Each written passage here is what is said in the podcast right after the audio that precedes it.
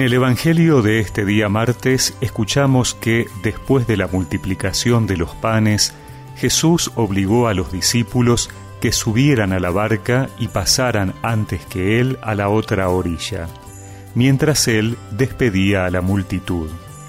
Después subió a la montaña para orar a solas, y al atardecer todavía estaba allí solo.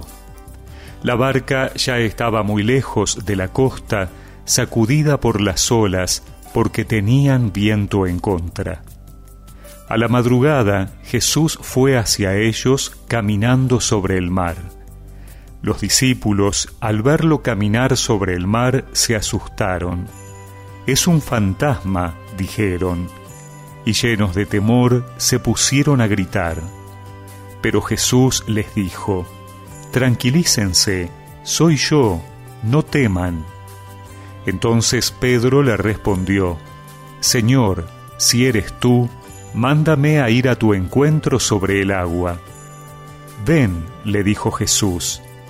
Y Pedro, bajando de la barca, comenzó a caminar sobre el agua en dirección a él.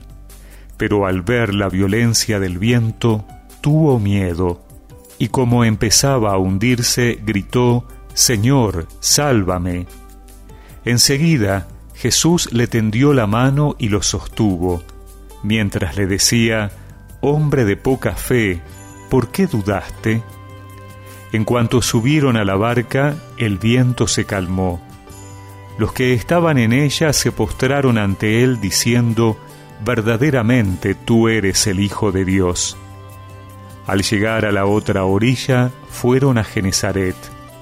Cuando la gente del lugar lo reconoció, difundió la noticia por los alrededores y le llevaban a todos los enfermos, rogándole que los dejara tocar tan solo los flecos de su manto, y todos los que lo tocaron quedaron curados.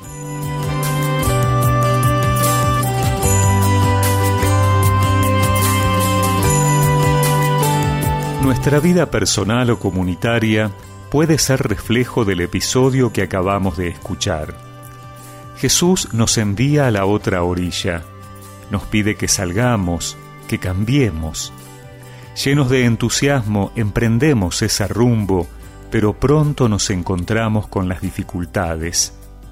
Hay viento en contra que nos desestabiliza, que no nos deja avanzar. Entonces nos desanimamos, y hasta el miedo de no poder hacerlo se apodera de nosotros.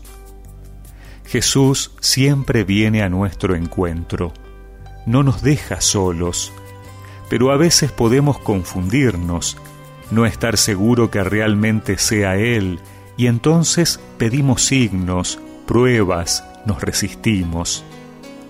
Por eso necesitamos más fe para tomarnos de la mano del Señor y no hundirnos. Necesitamos dejarlo subir a nuestra vida para que el viento se calme. Necesitamos reconocer su poder y su misericordia como la gente de Genezaret, con tanta fe que con solo tocar los flecos de su manto quedaban curados. Cuando Jesús envía, nunca nos deja solos, y cuando la tempestad pareciera que nos va a hundir, es cuanto más precisamos tomarnos de su mano, unirnos a Él, tener esa fe del pueblo sencillo que en Genezaret va a su encuentro confiado en que Él verdaderamente les trae la salvación.